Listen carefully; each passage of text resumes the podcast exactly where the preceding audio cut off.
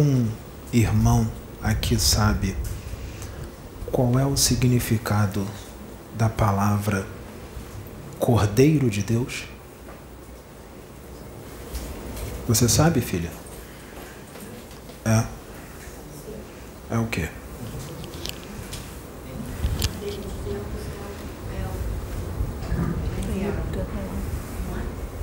Enviado para fazer o quê? A energia crística.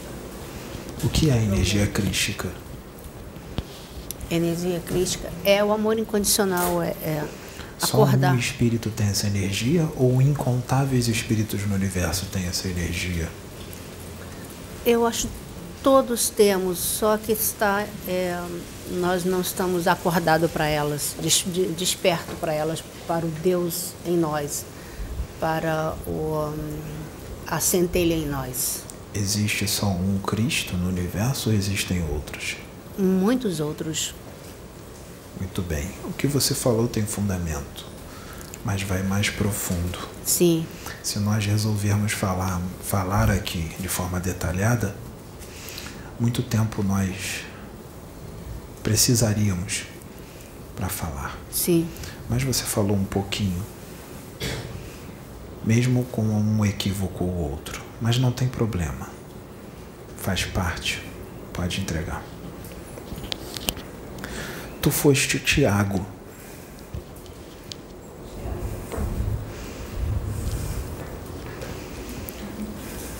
E agora tu foste escolhido para caminhar com o meu primogênito e muito nós faremos juntos.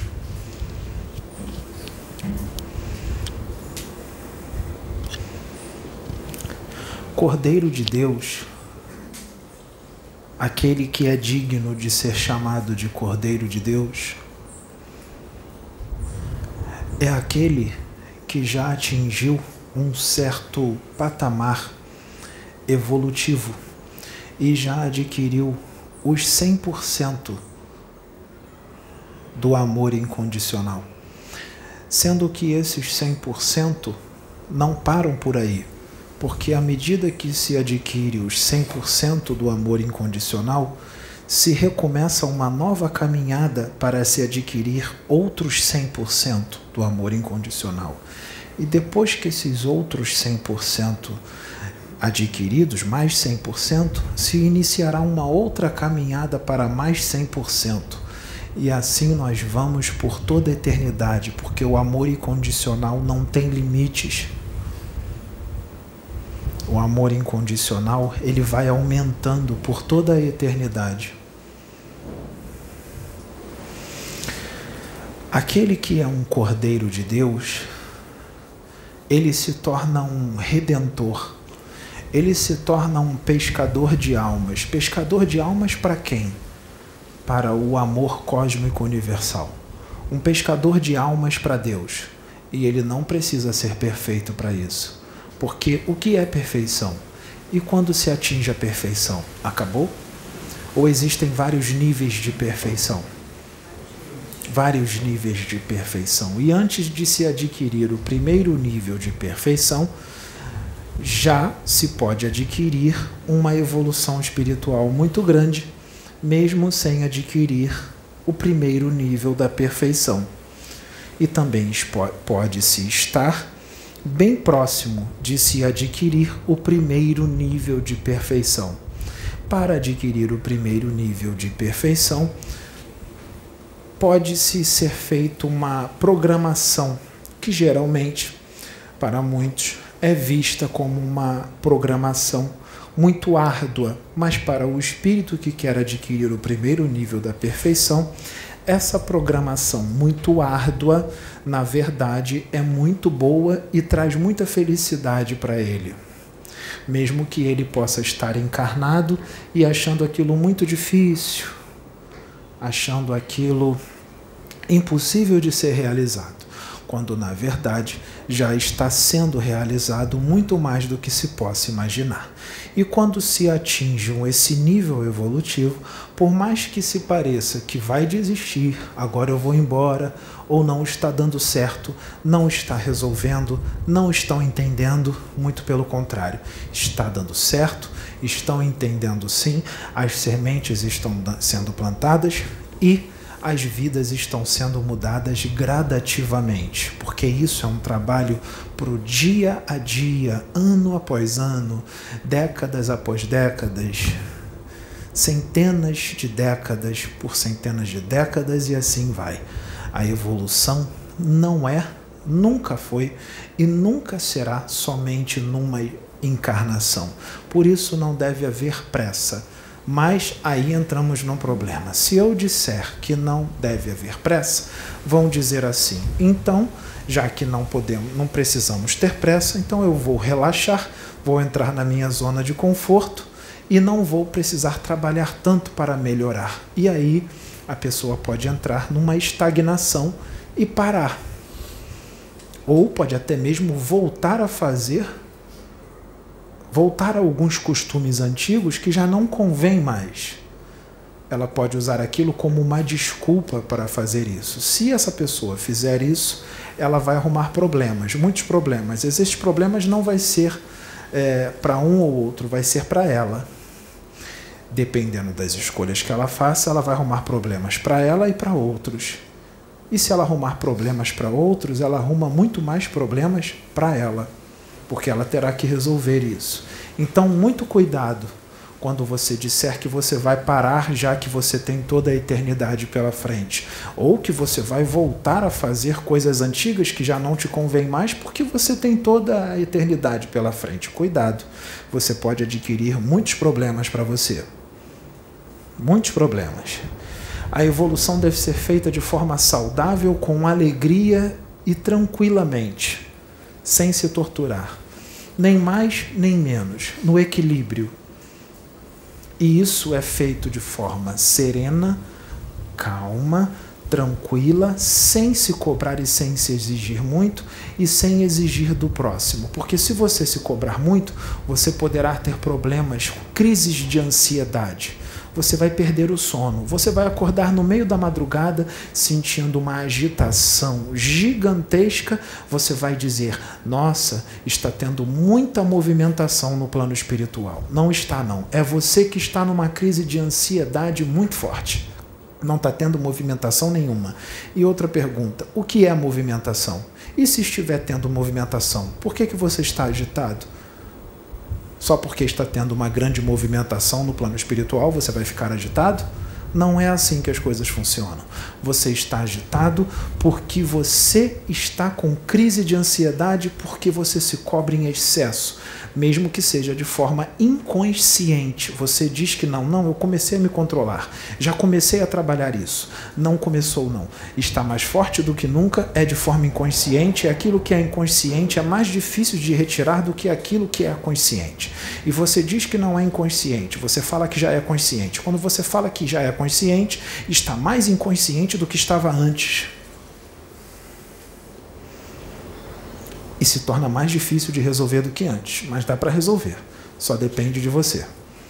Para que seja resolvido de uma forma mais rápida ou mais lenta. Mas deixar de resolver nunca vai, porque até mesmo aqueles que são mais resistentes no mal estão sendo trabalhados, mesmo que eles não percebam. Porque é inevitável o progresso, é inevitável a evolução espiritual. Percebam que o Cordeiro de Deus é aquele que já atingiu uma evolução espiritual tão grande, mas nem sempre atingiu a perfeição. Mas pode estar próximo dela. E ele vem para que ele possa ajudar a muitas almas, muitos espíritos a resolverem pendências kármicas que já estão sendo repetidas há muito tempo. Eu digo muito tempo mesmo que já que esses espíritos não conseguem resolver essas pendências, o Cordeiro de Deus vem para ajudá-los a resolver. E ele apanha das próprias pessoas que ele veio ajudar a resolver aquelas pendências resistentes. E quando encarna em corpos densos, essas pessoas às quais ele veio ajudar não lembram, mas sentem. E quando o cordeiro é colocado no meio delas, essas próprias pessoas às quais ele vai ajudar, elas sem perceber vão atacá-lo, ou vão sentir raiva, ou vão tomar pinimba dele, ou vão tomar implicância com ele, vão entrar em embates ferrenhos com ele, não vão aceitar o que ele fala, não vão concordar com o que ele fala vão dizer que o que ele está falando você não, ele não está entendendo. Porque, na verdade, não querem consertar o que precisa ser consertado, e ele foi o enviado para consertar o que precisa ser consertado, porque você não consegue consertar aquilo. E ele vem por misericórdia e amor. Amor a você porque ele sabe que se você não resolver, você vai sofrer muito, porque vai precisar de muito mais tempo e muito mais encarnações para resolver. E sendo que ele vindo, você pode resolver agora e pode poupar milênios de sofrimento. E ele quer poupar esses seus milênios de sofrimento. E ele faz isso por amor a você.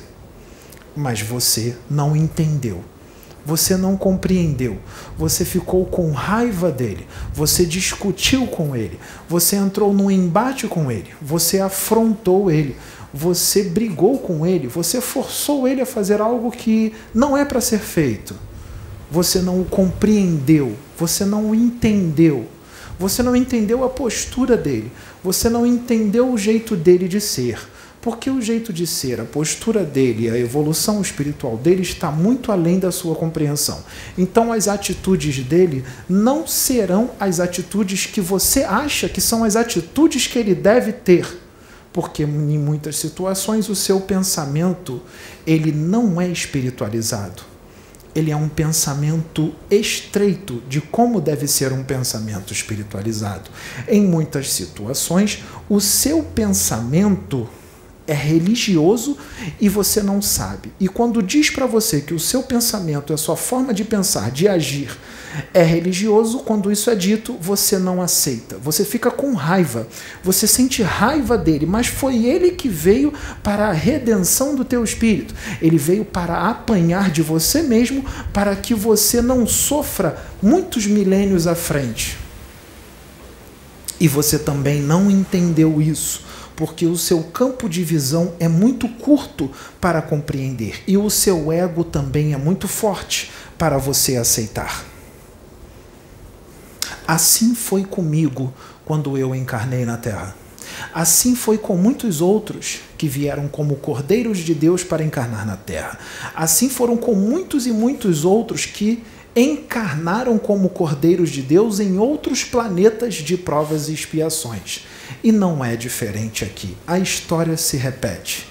Mas mesmo ela se repetindo, nós estamos aqui porque a nossa maior alegria é ajudar espíritos resistentes que não querem evoluir, mas outros dizem que querem, mas pelas tuas atitudes percebe-se que não querem, mesmo dizendo que querem e que querem ir além. Mas na verdade, pela falar é fácil, mas nas atitudes demonstra que não quer e a gente vai insistir quanto tempo for necessário 10 mil anos, 50 mil, 100 mil anos, 200 mil, 1 milhão de anos, 1 bilhão de anos, 1 trilhão de anos, por toda a eternidade. Não, por toda a eternidade não. Porque, mesmo que demore muito, o problema será resolvido. Até porque problema não existe, só existe um desafio que precisa ser resolvido o desafio pode ser apenas um pouco resistente. Esse resistente pode demorar 100 mil anos ou 200 mil, mas um dia a resistência acaba. Então, não é problema e também não é impossível. Apenas vai demorar um pouco mais ou um pouco menos, mas já está resolvido. E quando se resolve, quando chega o grande dia, nós entramos em júbilo e adquirimos mais luz, porque esse é o nosso maior prazer. Vocês entenderam o que eu disse? Espíritos como a gente, o nosso prazer, a nossa alegria. Alguém aqui gosta de chocolate? Esse é o nosso chocolate. Fazer isso é o nosso prato preferido. É a nossa droga. Se nós não fizermos isso, a gente fica triste. A gente fica triste. Quanto mais resistente é a alma, quanto mais demorado é para resolver o problema, mais a gente quer trabalhar em cima daquilo. Então, o difícil para a gente é o que nos torna mais feliz, porque podem ter certeza, vai ser resolvido. E o principal, nós não temos pressa, porque nós já somos um com Deus. Eu sou um com Deus. Se eu sou um com Deus, a minha forma de pensar é a forma de pensar de Deus. Se eu sou um com Deus, eu nunca terei pressa. Se eu sou um com Deus, eu sou tolerante. Se eu sou um com Deus, eu sou compreensivo. E se eu sou um com Deus, eu vou te amar incondicionalmente, não importa os crimes que você cometeu. E se você cometer ainda mais crimes, eu vou continuar te amando incondicionalmente. E se você explodir um planeta, eu vou continuar te amando incondicionalmente. E se você explodir uma galáxia inteira, eu vou continuar te amando incondicionalmente. Se você explodir todas as galáxias do universo com todas as vidas que ali estão dentro, eu vou continuar te amando incondicionalmente. E eu vou continuar falando manso com você e eu vou continuar te respeitando. Essa é a atitude de um espírito que é um com Deus. Não me importa o que você fez. Eu já nem me lembro mais. A partir do momento que eu te perdoei. E se você fizer agora algum mal contra mim, você já está perdoado eu sempre vou te perdoar, quantas vezes forem necessárias. Eu sempre te perdoarei. Mas você vai arcar as consequências dos seus atos. Mas não porque eu te castiguei ou porque o meu pai te castigou, mas sim porque você próprio se castigou. Porque o mal que você faz para os seus irmãos, ou para um planeta, ou para a natureza, ou para você mesmo, é um mal que você faz para você mesmo. O mal que você faz para você mesmo é para você mesmo e o mal que você faz para os seus irmãos também é para você. Então você não faz mal para os seus irmãos, você faz mal para você toda vez que você faz mal para um irmão seu. E fazer mal para o seu irmão, o que é fazer mal para o seu irmão? Fazer mal para o seu irmão não é dar um beliscão nele. Fazer mal para o seu irmão não é agredi-lo fisicamente. Fazer mal para o seu irmão não é só dar um tiro nele. Fazer mal para o seu irmão não é só jogar uma bomba atômica no país dele. Fazer mal para o seu irmão não é só explodir o planeta dele. Fazer mal para o seu irmão é também sentir raiva dele. Fazer mal para o seu irmão é não compreendê-lo. Fazer mal para o seu irmão é não tolerá-lo. Fazer mal para o seu irmão é tramar contra ele. Fazer mal para o seu irmão é fazer fofoca e falar mal dele. Fazer mal para o seu irmão é julgá-lo. Isso é fazer mal para o seu irmão. Eu vou contar uma história para vocês. Uma história não, eu vou contar algo real. É uma história de algo real. Existe um planeta, eu vou falar de um planeta porque existem outros iguais ou parecidos a esse. Nunca é igual, mas muito parecido. Existem planetas onde os espíritos que lá vivem, eles são tão evoluídos que se você fizer uma fofoca nesse planeta, apenas uma fofoquinha, falar mal de um outro irmão, sabe qual é a proporção do dano que é causado? É como se você tivesse jogado uma bomba atômica num outro país e bilhões de vidas falecessem, desencarnassem, morressem. Esse é o impacto que uma fofoca causa nesse planeta. Qual é o nível evolutivo que eles estão? É por isso que na questão 192 do Livro dos Espíritos, que o meu irmão Akenaton citou, diz que existem qualidades, virtudes, níveis de perfeição incompreensíveis para o humano aqui da Terra. O que é perfeição para vocês? O que vocês designam como perfeito está longe de ser perfeito. Então vocês não sabem o que é perfeito. E quando vocês souberem o que é perfeito, vocês saberão apenas o que é o primeiro nível de perfeição. Mas não saberão o que é o segundo, nem o terceiro, nem o quarto, nem o décimo nível de perfeição, nem o centésimo e nem o milésimo. Longe vocês estarão ainda de saber o que é a perfeição, mesmo sabendo já o que é o primeiro nível de perfeição. Então, vocês devem ser humildes e vocês devem dizer: Senhor, eis-me aqui. O que significa Senhor, eis-me aqui? Alguém sabe dizer? O que significa Senhor, eis-me aqui? Alguém sabe o significado disso? Se alguém souber, pode falar. Se colocar à disposição. Se colocar à disposição, sim, está certo, mas está incompleto. Alguém tem uma resposta mais completa? Faça em mim a sua segundo a sua vontade. Está certo, mas está incompleto. Senhor, eis-me aqui. Estou pronto para servir e aprender. Vocês de, sempre devem estar prontos para aprender. Porque vocês, quando servem, não quer dizer que vocês sabem tudo. Vocês servem aprendendo. Então, vocês servem acertando e errando e aprendendo com quem vocês estão ensinando. Eu aprendo com vocês, os quais eu estou orientando. Eu oriento e aprendo também com cada um de vocês. Ah, mas o meu nível, o nível evolutivo de Sananda é muito maior do que o nosso. Não, eu continuo em aprendizado. Eu não atingi ainda o último nível de perfeição. Até porque não existe um último nível de perfeição. Ele é infinito. Então eu vou estar sempre aprendendo por toda a eternidade.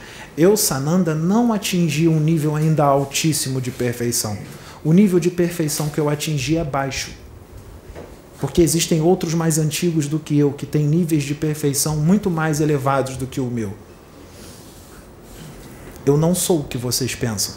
Muito longe da perfeição plena eu estou. E também estou muito longe de Deus ainda porque nós nunca alcançaremos Deus. Contentem-se com isso. Mas tem uma coisa de bom que eu tenho que falar para vocês. Quanto mais vocês alcançam Deus, a alegria é tão imensurável que vai parecer para vocês que vocês alcançaram plenamente Deus. De tão grande que é a alegria e a felicidade. E aí, quando passar aquela empolgação de você ter alcançado aquele nível, quando passar um tempo e você vai acostumando, você vai começar a crescer mais. E você vai perceber com o tempo que você já acostumou com aquela euforia, daquele nível que você atingiu. Com o tempo for passando, você vai perceber que você está distante de ter alcançado Deus. Porque quando você alcançar aquele nível de perfeição que você ficou muito eufórico no início, sabe o que, que vai acontecer? Serão colocados na tua presença espíritos ainda mais evoluídos que alcançaram nível maiores, níveis maiores do que você. E quando você começar a ter contato com eles, você vai se sentir pequeno. E você vai querer alcançar o nível deles. Quando você alcançar o nível deles de perfeição, vai dar aquela euforia de novo. E você vai ter uma alegria muito maior daquela anterior que já parecia ser tudo. E quando você adquirir esse outro nível e ter aquela euforia de novo, virão ainda outros espíritos mais antigos que adquiriram um patamar de perfeição ainda maior do que aquele que você adquiriu. E aí a sua euforia vai passando quando eles serem, forem, forem colocados na tua convivência. A euforia vai passando. E aí você consegue atingir o nível de perfeição deles. E aí você vai entrar em euforia de novo. Você vai achar que aquilo é tudo. E aí virão outros espíritos ainda maiores do que aqueles que te orientaram e da evolução de perfeição que você adquiriu. E assim vai. Não, nunca termina. Só que temos um, um impasse. O humano daqui da Terra, ele está distante de adquirir o primeiro nível da perfeição eu disse distante, de adquirir o primeiro. Ou seja, o beabá da perfeição. Vamos parar alguns segundos para refletir? Eu vou até repetir o que eu disse. O humano daqui da Terra está longe de adquirir a euforia de ter atingido o primeiro nível de perfeição. Sendo que eu disse que há muitos. Qual é o nível evolutivo dos espíritos que estão aqui na Terra? Eu estou humilhando vocês? Não, eu não estou humilhando, eu estou orientando. Porque eu quero o bem de vocês. Para muitos que pensam que eu não estou nem aí para vocês, ou que eu tenho o nariz em pé e que vocês são meros mortais e eu sou muito superior e eu nunca vou me comunicar com vocês, pois eu digo que eu me comunico com todos vocês todos os dias, porque a minha mente está ligada a todas as mentes de vocês, pela ubiquidade do Espírito. Eu sou onipresente aqui na Terra. E eu consigo ligar a minha mente a todos os espíritos encarnados e desencarnados que estão aqui no planeta Terra. E todo dia eu oriento vocês. Todo dia, toda noite, toda tarde, toda madrugada, o tempo inteiro. Porque essa é a minha maior alegria. Dá um microfone para ela, por favor, filha.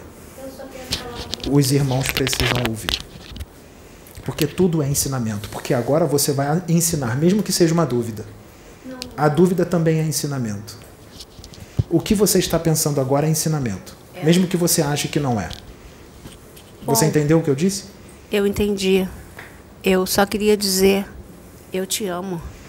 Acabou de dar o um ensinamento. Muito, muito, muito, muito. Você disse eu te amo. Foi só uma palavra ou você sentiu algo? É, eu sinto. É.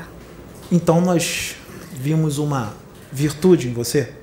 Você acredita que eu posso estar, eu posso estar canalizando os meus pensamentos neste homem imperfeito? Claro. Você acredita? Por isso estou aqui. Você acredita que eu estou dentro de você? Acredito. Você acredita que eu habito aí dentro? Sim. Então você já está um patamar a mais do que muitos. Mas ainda está muito distante do primeiro nível da perfeição. Mas não desanime, o importante é continuar. Porque eu já estive no seu lugar. Eu já estive pior do que você. Eu já estive pior do que muitos outros. Piores, muito piores do que você. Entendeu o que eu disse? Entendi. Eu já fui um animal. Eu já fui um elemental da natureza. Todos. Eu já fui um vegetal. Eu já fui um mineral. Então já evoluímos bastante. Muito. Você já evoluiu muito? Sim. Então fique feliz. Queremos não fique triste porque não é perfeita ainda e nem se cobre excessivamente por isso.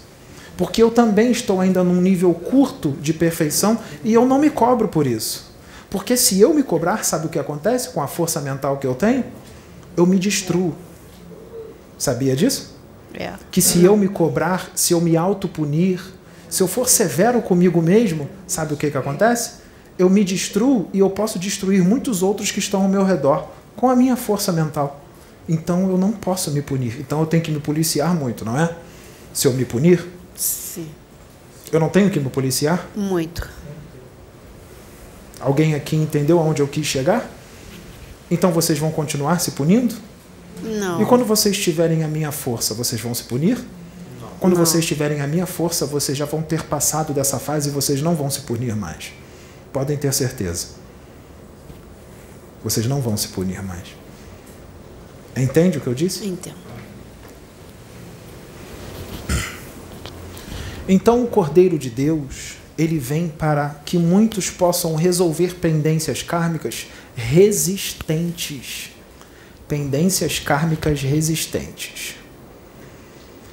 E quando o Cordeiro de Deus ele é colocado num meio de espíritos que vieram para resolver pendências kármicas resistentes, sabe o que acontece?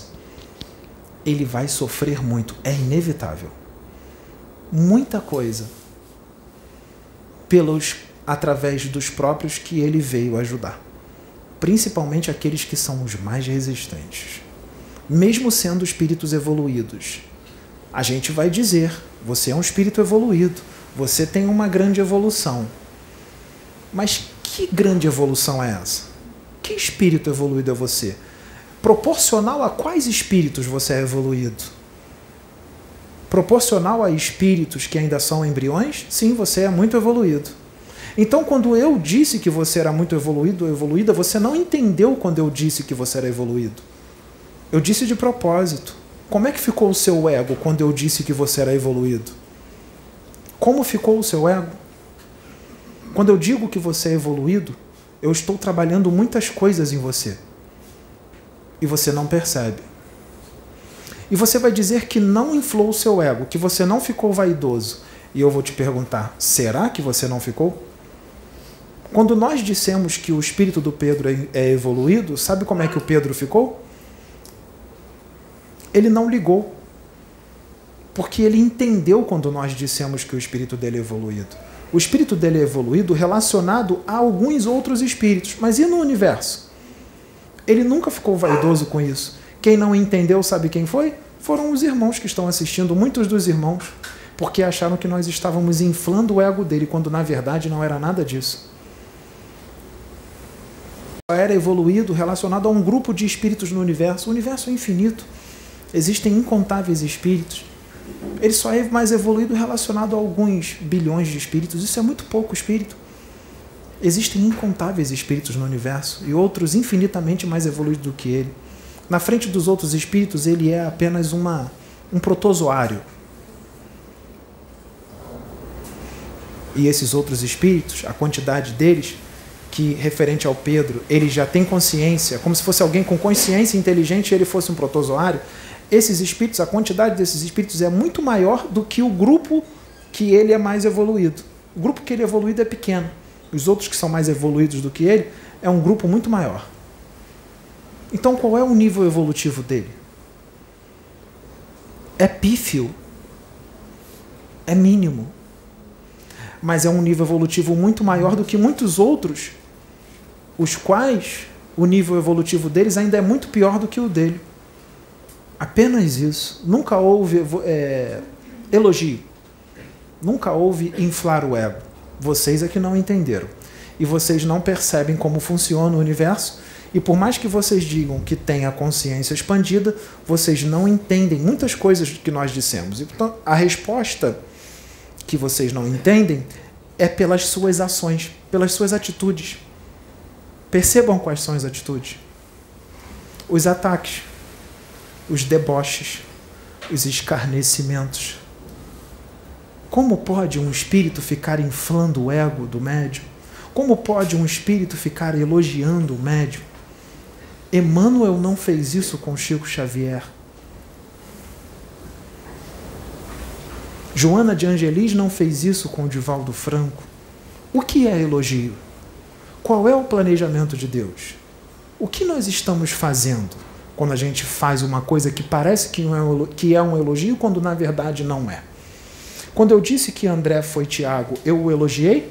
Não, eu apenas disse, eu apenas revelei para ele uma das encarnações dele. Quando ele foi Tiago, para as pessoas que estavam ali ao redor dele, ele era venerado como um deus ou ele era tratado como um ser humano normal? Ele era tratado como um ser humano normal. Então, por que hoje ele é tratado como um deus? Se ele ainda está longe de ser. Ele apenas está aqui de novo, num corpo físico, como ele já esteve outras vezes e como ele estará muitas outras. Qual é o problema? E Moisés, se Moisés encarnar? Vocês tratarão ele como um Deus? Não, vocês não tratarão. Quando Moisés encarnar e nós revelarmos que a pessoa que está aqui é Moisés, vocês irão repudiá-lo, vocês irão escarnecer dele, vocês dirão que nós estamos elogiando o rapaz que virá, vocês dirão que não é Moisés. Porque na cabeça de vocês Moisés é intocável e extremamente evoluído, quando na verdade a evolução dele é muito pequena referente ao do universo assim como a minha evolução é pequena, assim como a evolução do Pedro é pequena. Então, o que é uma evolução grande?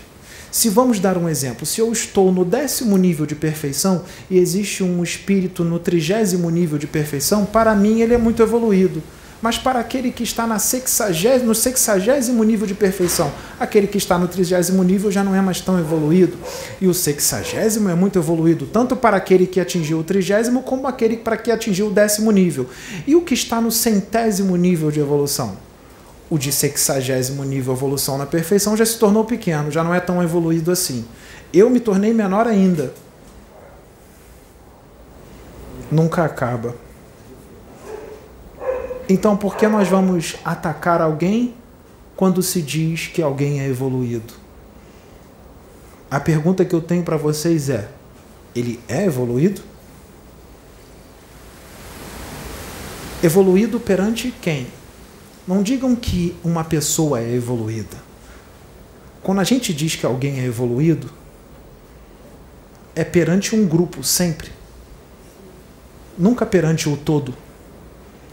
É perante um grupo. Entendam quando a gente diz que alguém é evoluído.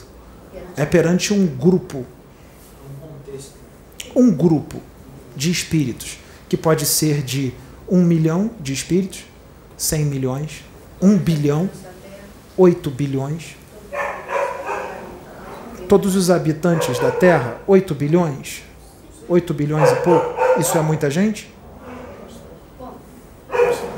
8 bilhões de espíritos, de, de espíritos encarnados. É muito. Vamos pensar a nível de universo infinito. Nunca a nível de um planeta. Vocês estão vendo o quanto é difícil? Vocês estão percebendo? Porque no fundo, no fundo, ela acha 8 bilhões de espíritos muita coisa. No fundo, no fundo, você acha. É inconsciente. Quando, na verdade, 8 bilhões de espíritos é quase nada. É quase nada. Vocês estão vendo como ninguém entende quando a gente diz que um espírito é evoluído? O que vamos fazer agora para explicar isso em palavras? Porque o Pedro já entendeu. Mas por que, que ele entendeu? Porque quando a gente se comunica com ele, a gente joga um bloco nele de pensamentos, no corpo mental dele. E ele já entendeu. Só que o jeito de se comunicar aqui nesse planeta não é jogando bloco de pensamentos, é através da palavra articulada. E o vocabulário de vocês ainda é muito pobre para externar a realidade celestial. Mas para vir aqui fazer o trabalho ele aceitou fazer, para mim é, tem uma evolução assim. Sim, Até por isso que nós estamos aqui. E nós vamos vir quantas vezes forem necessários.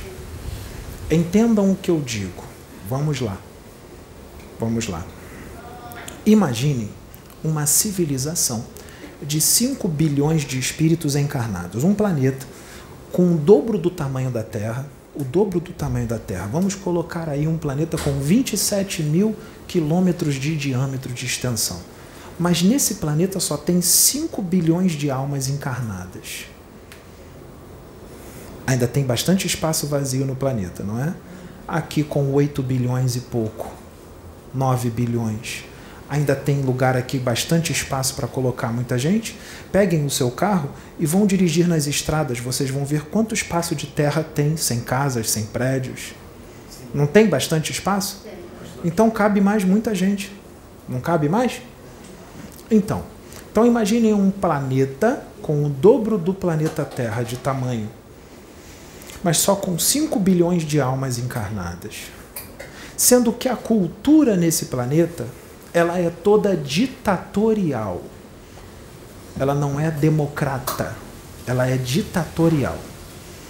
Ali reina o olho por olho e dente por dente. Muito obrigado. Não, muito obrigado, filha. O olho por olho e dente por dente. Lá. Mas para eles, para, prestem atenção, para eles, aquilo lá é natural. Até os que sofrem a ditadura, eles gostam daquele sistema de governo. Eles não estão sofrendo. Prestem atenção, os que sofrem as consequências do governo, eles gostam daquela forma de vida. Eles não estão sofrendo, eles estão felizes. Vocês entenderam o que eu disse? Eles estão felizes. Todos no planeta estão felizes, os que governam e os que são governados. Eles gostam da vida daquele jeito. Só que essa não é a política de Deus. A política de Deus é da democracia, é do amor, é da fraternidade, não é? E ali não está tendo amor e nem fraternidade nenhuma. Mas Deus, se Ele está em todo o universo, em todos os planetas, em todas as vidas, Ele vai querer estabelecer naquele planeta a política dele. Porque naquele planeta, mesmo que eles tenham uma ótima tecnologia, a centelha divina ainda está adormecida neles. Mas está adormecida numa parte, porque em outra parte ela pode estar muito viva, porque mesmo sendo uma humanidade com um governo ditatorial, eles podem externar amor entre os seus. Então a centelha está viva em outro aspecto. Mas Deus vai querer em todos os aspectos. Então ele vai querer implantar ali naquele planeta a sua política. Como é que ele vai fazer? Vai ser na marra? Vai ser na força? Vai ser de forma instantânea? De repente no planeta, todos no planeta vão ouvir uma voz muito forte: Eu sou o dono do universo. Eu sou o rei do universo. E aqui agora esse sistema de política acabou. É o amor e a fraternidade. É agora. Estou obrigando vocês. É assim que ele vai fazer? Não. Sabe o que ele vai fazer? Ele vai começar a levar. Ainda não tem ninguém encarnado ali desse jeito. Ele vai fazer isso agora, pela primeira vez. Ele vai começar a levar espíritos para encarnar lá, para estabelecer a política de amor e fraternidade. Quem são os espíritos? Existem vários, os que vocês conhecem e muitos outros que vocês não conhecem. Já que vocês não conhecem os outros, eu vou dizer para vocês os que vocês conhecem. Sabe o que, que eles vão fazer? Deus vai trazer Madre Teresa de Calcutá para encarnar lá. Deus vai levar Francisco Cândido Xavier para encarnar lá. Que foi Francisco de Assis. Deus vai levar Paulo de Tarso para encarnar lá. Deus vai levar o espírito de Gandhi para encarnar lá, de épocas em épocas. Ou ele vai encarnar um num, lado do planeta, outro na outra extremidade do planeta, outro na outra extremidade e outro na outra extremidade. Ele vai encarnar quatro espíritos, um em cada lado do planeta. Um do lado, outro do outro, outro em cima e outro embaixo. Num grupo daqueles. Quando eles começarem a externar a política de amor e fraternidade e democracia, quando eles começarem a espalhar a mensagem, para aquelas pessoas que estão felizes com a ditadura e que querem continuar daquele jeito, eles serão aceitos? O que é que vão fazer com eles? Escarnecer? Tem certeza? Vai ser só isso? Não. Eles vão degolá-los, eles vão crucificá-los, eles vão parti-los no meio. Só que quando eles fizerem isso, o espírito deles vai sair do corpo. Sabe o que, que nós vamos fazer? Nós vamos trazê-los para o plano espiritual. Eles serão apenas lembrados de algumas coisas, porque já está tudo ali. E em pouco espaço de tempo nós vamos encarná-los de novo. E eles vão aceitar. Na verdade, eles vão pedir isso. Eles vão pedir isso. Nós não vamos forçá-los eles vão pedir. Quantas vezes eles precisarão ser assassinados até que a política de amor e fraternidade ali seja estabelecida? Pode demorar 10 mil, 20 mil, 30 mil, 40 mil, 50 mil, 100 mil anos, um milhão de anos. Mas nós vamos ficar sacrificando eles o tempo inteiro? Não. Porque também nós não vamos fazer isso com eles. Nós vamos mandar outros. Aí eles descansam um pouco. Enquanto eles estão descansando, eles estão trabalhando em outros planetas. Depois eles retornam para aquele planeta, 20 mil anos depois, e encarnam lá de novo, para serem assassinados de novo, porque ainda não foi estabelecida a política. E aí chega um momento em que, em determinados pontos daquele planeta, já não há mais assassinatos. Tudo bem, não tem problema. Em determinados planetas, já não há, em determinados pontos daquele planeta, já não há mais assassinatos para quem traz a política de amor. Mas em outros lados há. Ou seja, então já melhoramos algumas partes do planeta, já não tem mais assassinatos. Mas resolveu o problema? Não. Aqueles que são enviados, quando a gente revela quem eles são, eles já não são mais assassinados, mas eles são escarnecidos no YouTube. Eles são desmerecidos, desacreditados gravam vídeos fazendo pronunciamento para dizer que o que ele está fazendo é uma mistificação ou um animismo ou são espíritos zombeteiros. Eles crucificam e assassinam de outra forma, com a língua. E de uma forma como eles percebem que não entenderam o agir de Deus, eles não conhecem Deus. Apenas acham que são porque decoraram alguns livros, apenas acham que sabem, porque decoraram alguns livros e estudaram por algumas décadas. Livros que trazem uma realidade pequena do plano espiritual. E os seus seguidores, que são mais ignorantes do que eles, os seguem. Mas o enviado continua indo ali, o cordeiro. Espere um pouco, filho. O cordeiro continua indo ali, porque ele veio sabendo que já ia apanhar. Ele veio sabendo que já seria assassinado com a língua. Ele já veio sabendo disso. E ele vai continuar vindo. Sendo que ele, no plano espiritual, pediu isso, porque ele sabe que o nível evolutivo que ele vai atingir será muito grande. Mas as outras partes do planeta, por exemplo, tem algumas partes aqui do planeta, alguns lugares aqui no planeta, em outros países, que se alguém fizer uma oração a Jesus Cristo, é assassinado? Então, aqui nesse planeta, nós estamos nesse problema. Há um tempo atrás era tudo ditadura. Há dois mil anos eu encarnei, outro encarnou antes de mim, outros encarnaram antes, foram assassinados, eu também fui. Agora não tem mais assassinato em de determinados pontos do planeta. Há um assassinato de outra forma, com a língua, não é assim? Já deu uma melhorada. Já deu uma melhorada. Mas nas outras partes tem assassinatos. Então ainda estamos muito distantes de estabelecer essa política de amor e fraternidade? Está longe?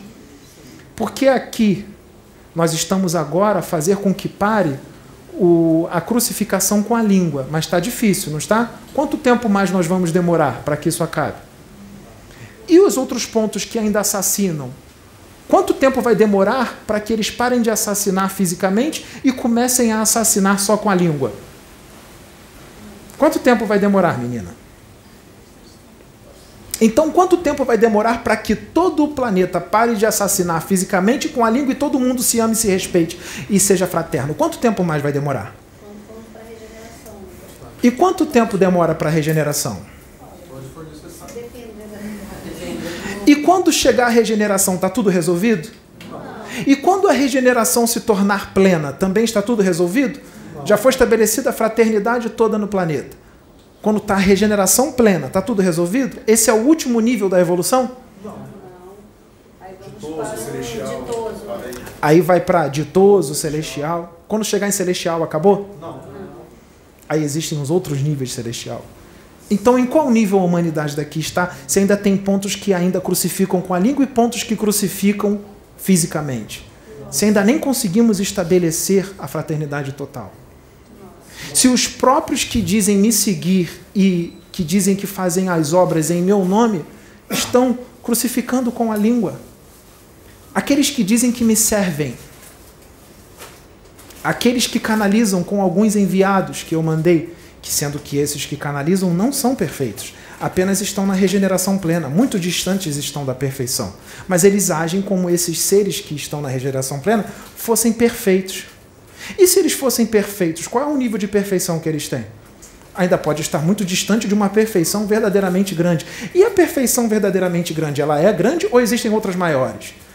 Então nunca acaba. Então chegamos à conclusão de que somos eternos aprendizes. Então não tem o porquê ficarmos vaidosos, arrogantes e prepotentes porque estamos sempre aprendendo, sempre tem algo maior do que a gente. Então, por que aqui, com seres ainda tão pequenos na evolução, que estão longe de atingir o primeiro nível de perfeição, por que temos tantas pessoas arrogantes, prepotentes e vaidosas aqui que não são humildes? Por quê? Se tão pequenos são. Tem uma coisa, sabe por quê? Eles não enxergam fora do planeta, eles só enxergam no panorama de 13 mil quilômetros de diâmetro. Eles nem imaginam que existem esses espíritos que já atingiram a perfeição e outros que atingiram níveis ainda mais altos de perfeição. Porque eles não têm um campo de visão expandido. Até mesmo aqueles que dizem que têm, eles não têm. Pelas suas atitudes na internet, nós vimos que não têm. Porque se toma atitudes totalmente antifraternas e anticristãs. Mas eles dizem que me seguem. E eu disse que muitos se destruiriam em meu nome. Há dois mil anos atrás eu disse isso. Isso está acontecendo.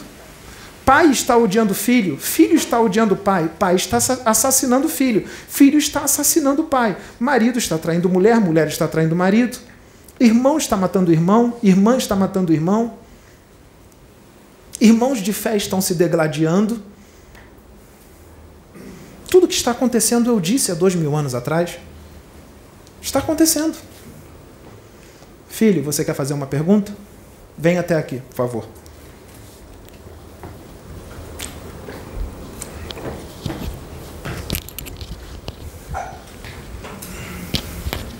O senhor estava falando esse negócio da ditadura. Nós tivemos, no caso aqui, o Tiradentes, que foi fizeram o que fizeram com ele porque ele queria uma mudança. E esse espírito dele era bem evoluído? O espírito de Tiradentes? É.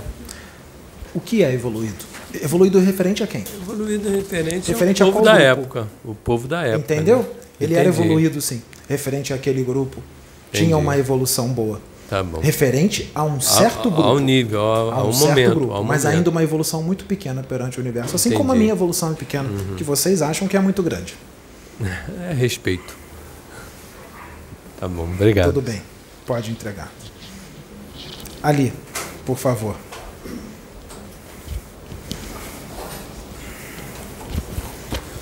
É, então, é, na verdade, eu queria só fazer uma, uma observação.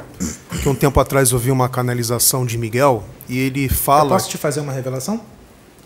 Claro. Você foi um dos que tacou pedra em mim. É mesmo? Sim. Poxa. Pode continuar. Você tacou uma pedra. Ela bateu na minha cabeça. Caramba. Mas só escorreu um pouco de sangue. Não tem, não se preocupe com isso. Pô, fiquei surpreso. É. Então, assim, é, aí o Miguel disse que nós temos que pensar em termos de eternidade. E isso é uma quebra de paradigma violento, porque a gente sempre fica limitado ao que a gente vê, que a gente, aos nossos sentidos. E então corrobora com o que foi dito aqui, que quando nós falamos que o tempo é curto, é pequeno, algo é grande, algo é pequeno, algo é evoluído, não é evoluído, nós estamos pegando uma parte limitada desse universo. Então, se a gente pensar em termos de um todo, nós sempre estamos devendo. E como nós estamos devendo, a gente quer deixar de ser devedor. Então, a caminhada, ela é sempre contínua. Ela, é- ela não para. e em muitas situações vai precisar de muitas encarnações para quitar toda a dívida. Ah, sim, claro. Ah, só isso, só essa observação. Sim. Eu posso fazer um procedimento em você? Claro, por favor. Não filme. É rapidamente. Não vai acontecer mais. Aonde você tacou a pedra em mim ia acontecer aí. No mesmo lugar. Pela sua dedicação, esse débito já foi removido. Mas não fique feliz e soltando fogos que ainda tem muita coisa para fazer. Tudo bem?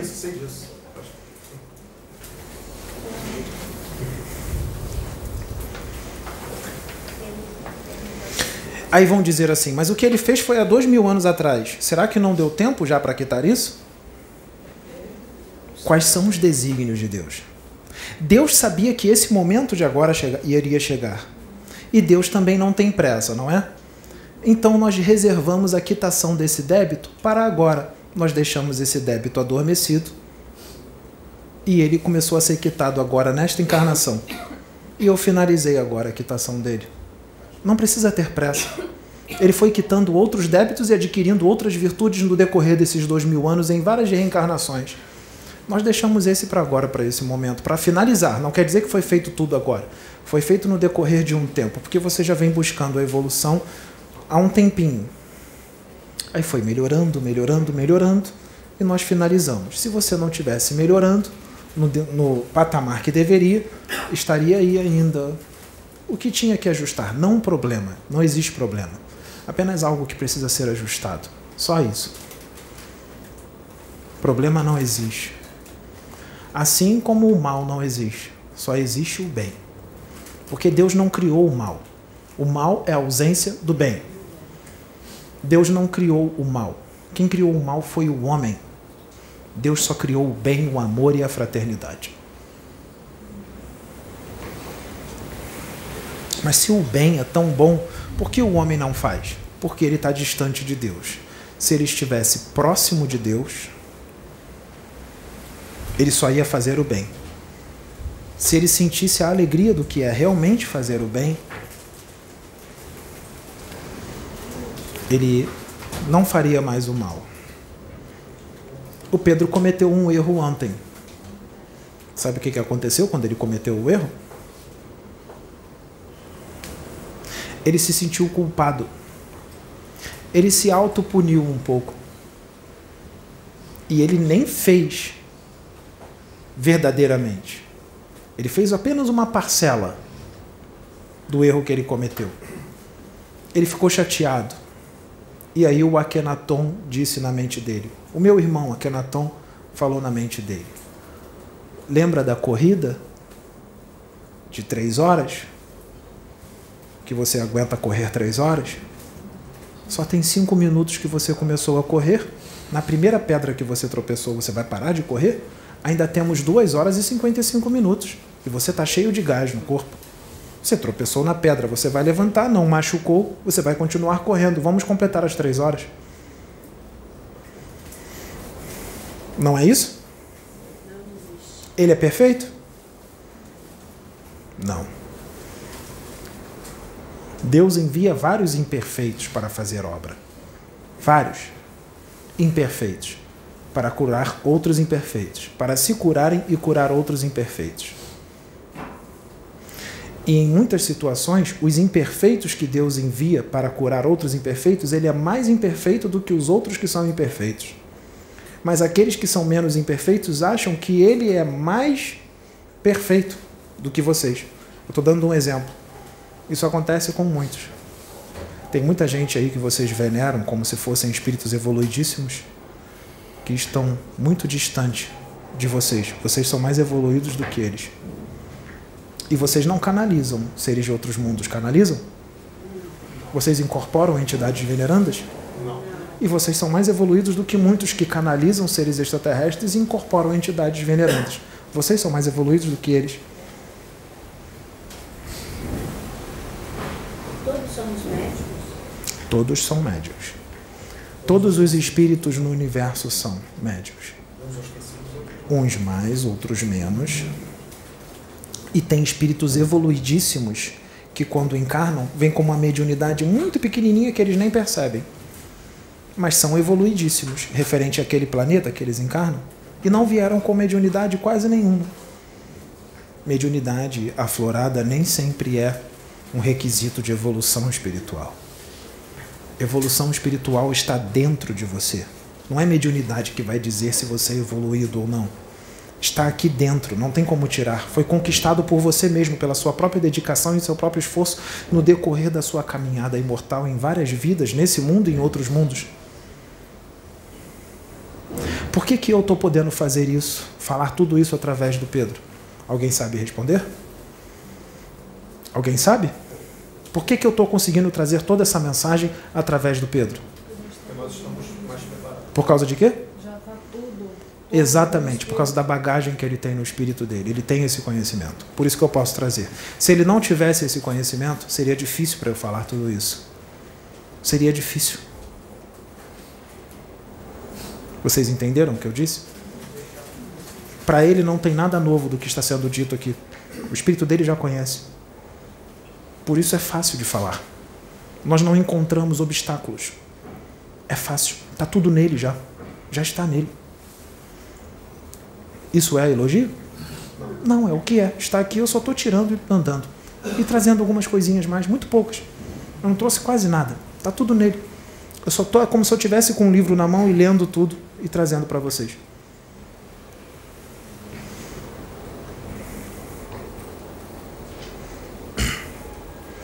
É necessário que se entenda como as coisas funcionam no universo.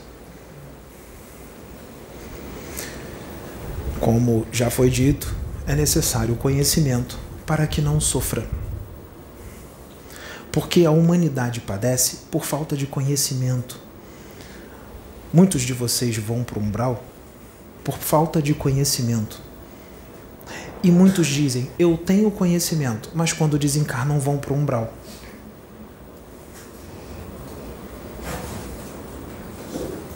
Quando você diz em rede nacional que o seu irmão, quando você diz em rede nacional que o seu irmão é um mentiroso, que o seu irmão é um mistificador, quando você diz isso do seu irmão, isso já é um requisito que te leva para o umbral, mesmo você fazendo o bem muitas vezes.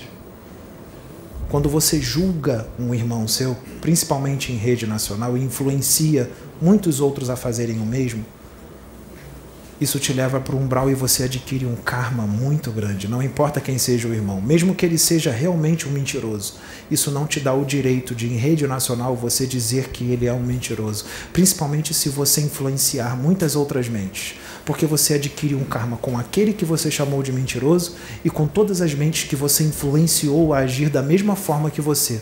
Então o karma é muito forte. Lembra do planeta que eu disse que uma fofoca lá é como se fosse aqui tacar uma bomba atômica? Em outros planetas, você julgar o seu irmão, você dizer que ele é um mentiroso, tudo isso influenciar um monte de vidas, é como se você tivesse tacado uma bomba atômica em cinco planetas e destruísse cinco planetas. Você entende que, pela ignorância, muitos fazem algumas coisas complicadas e são pessoas que dizem que têm conhecimento, que estudaram o livro dos espíritos, que estudaram o livro dos médios, que estudaram o evangelho segundo o espiritismo, mas isso não está no evangelho. Não está? Está sim. Está no evangelho. Sabe aonde está no evangelho? Numa parte do evangelho que diz assim: "Ama o teu próximo como a ti mesmo e ao teu Deus sobre todas as coisas". Está lá. Lá.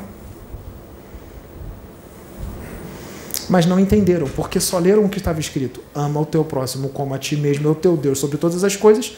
Isso é só uma frase, mas não entenderam a extensão dessa frase, dessa frase e onde ela chega. Quando você diz em rede nacional que o teu irmão é um mentiroso, um mistificador, e você diz isso com raiva, você não está amando o teu próximo se olha no espelho e fala isso para você, com a raiva que você sentiu do seu irmão. Se olha no espelho e fala, você é um mentiroso, você é isso, você é aquilo, aquilo outro, com a raiva que você sentiu dele. É a mesma coisa. Quando você falou dele, você falou de você. Porque você é ele e ele é você. Vocês são um. Eu digo, mesmo que o seu irmão seja realmente um mentiroso, não te cabe fazer isso só te cabe amar. Só te cabe amar e entender o momento dele, que ele ainda é mentiroso. Quando eu encarnei aqui, tinham vários mentirosos, corruptos, gananciosos, egoístas, prepotentes e arrogantes. E eu nunca falei na cara deles que eles eram arrogantes, prepotentes, gananciosos e orgulhosos. Eu nunca falei, você é ganancioso. Você é prepotente. Você é arrogante. Eu nunca fiz isso. Eu só falava que eu amava. Eu ensinava de outra forma. Eu ensinava através da minha conduta, do meu jeito de agir. O meu jeito de agir era o evangelho em ação. Eu não precisava apontar os defeitos da pessoa e dizer você é isso, você é aquilo, você é aquilo outro. Eu identificava, mas eu não falava, eu ensinava de outra forma. Eu ensinava agindo, através do meu jeito de ser e através de algumas situações que Deus criava para que acontecesse, para que através do exemplo que eu desse, ele recebesse um ensinamento. Porque se ele era egoísta, eu tirava aquilo que eu tinha, que era só para mim, era muito pouquinho, eu tirava de mim e dava para o meu próximo na frente dele. Na frente daquele que era egoísta e tinha muito, e não queria tirar nem um pouquinho para dar para o outro. Eu tirava tudo que eu tinha e eu dava para alguém do meu lado, na frente daquele que tinha muito e não queria dar nem um pouquinho. Eu ensinava assim. Eu não dizia que ele era egoísta na cara dele. Eu ensinava para ele através das minhas ações. Entenderam? Então vocês nunca vão gravar um vídeo no YouTube para dizer que o seu irmão é um mentiroso, é um mistificador, ou que ele é ladrão, ou que ele é corrupto, ou que ele é prepotente, ou que ele é arrogante. Não façam isso. Não cabe a vocês fazer isso. Mesmo que ele seja tudo isso. Não cabe a nós julgar, nenhum de nós. Nós somos eternos aprendizes, lembra? Quando você aponta um dedo para alguém, outros quatro estão apontados para você. Pelo menos três estão apontados. Olha aqui, se você faz isso, esse dedo está apontado para lá. Mas tem três apontados para você. Tem três aqui, ó, apontados para você. Não te cabe julgar. Você tem dois ouvidos e uma boca para você ouvir mais e falar menos. Fale o mínimo possível, porque o que você fala, você pode adquirir problemas para você. Com o que você fala. Você mesmo adquire problemas para você com o que você fala. Então é melhor ficar calado o máximo que você puder. E pensar, caso vá falar, pense antes de falar. Pense. Agora, se você quiser dizer que ama alguém, isso você pode falar à vontade mesmo que você não sinta. mesmo que você não sinta. Fale, treine. Treine falando, mesmo sem sentir.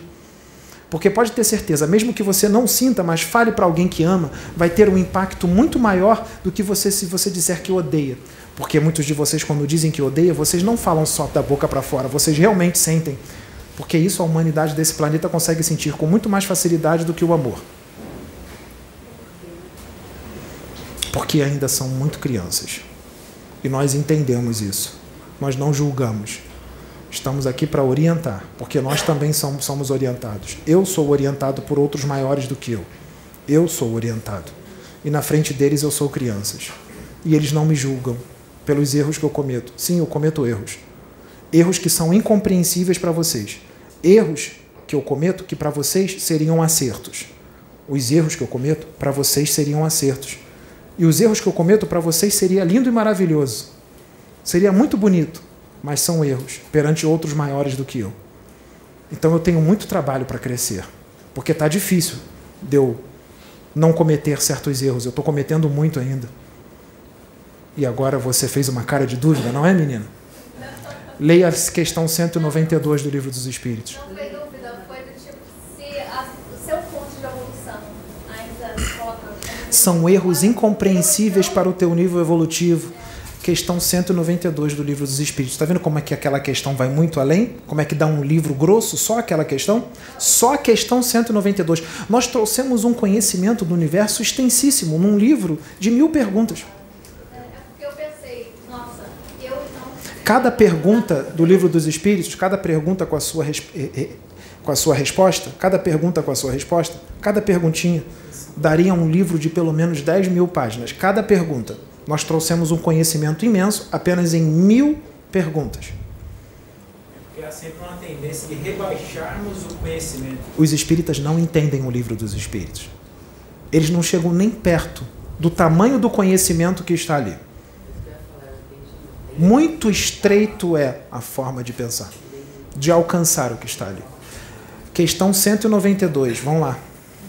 Há qualidades que são incompreensíveis para o humano daqui da Terra. Qualidades. Existem perfeições, aquilo que vocês dizem que é perfeito, ainda está muito longe da perfeição. Então, os erros que eu cometo está muito distante de vocês compreenderem que erros são esses. Porque os erros que eu cometo, para vocês, seriam virtudes enormes. Seriam virtudes. Os erros que eu cometo, para vocês, seriam virtudes imensas. Nem se, nem se fala dos nossos. E são erros. Se eu emano o meu amor, vou dar um exemplo bem pequeno, bem esdrúxulo. Se eu emano o meu amor para 10 planetas, mas eu tenho a capacidade para emanar o meu amor para mais do, dois planetas e emanar para 12, por que, que eu emanei só para 10? Se eu podia emanar para mais dois?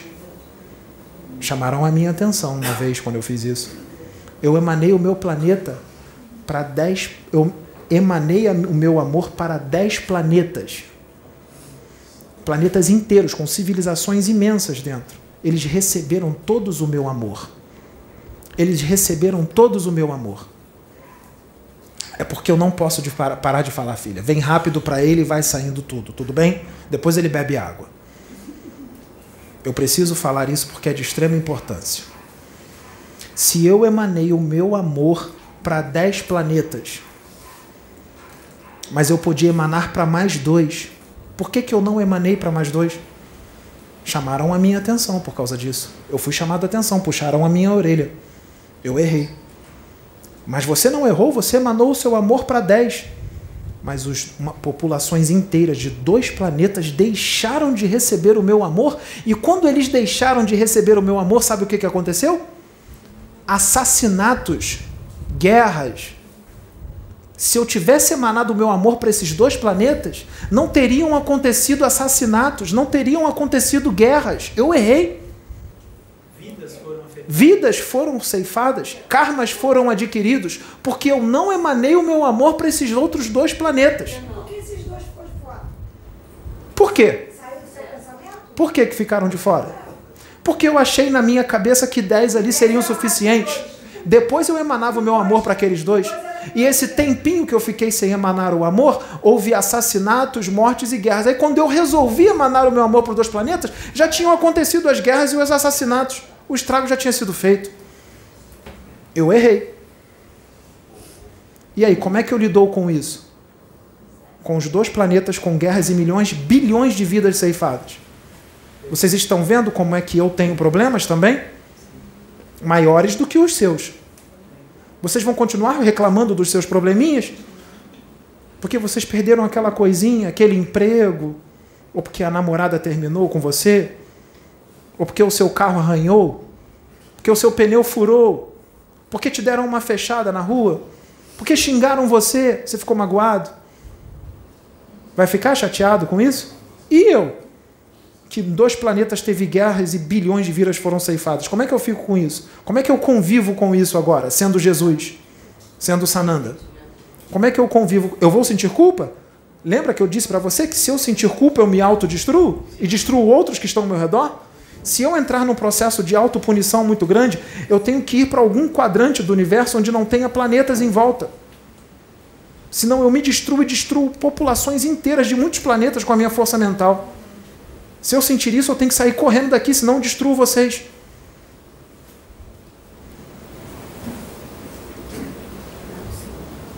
O que nós falamos aqui hoje daria um livro psicografado? Tem algum livro psicografado que diz isso tudo que eu disse aqui? Vocês já leram algum? Vocês entenderam a questão 192 do livro dos Espíritos um pouco mais? E a questão número 1? Um? Qual é a questão número 1? Um? Que é Deus? Qual é a resposta? A inteligência suprema, causa primária de todas as coisas. Você entendeu o que está escrito ali? Qual é, quantos, quantas páginas dá num livro essa pergunta e essa resposta? Quantas páginas temos? Não tem páginas. Não tem páginas suficientes. Vocês não vão conseguir explicar Deus. Mas numa pequena frase nós explicamos bastante coisa. Mas a pergunta é: vocês alcançam alcançam a magnitude desta frase?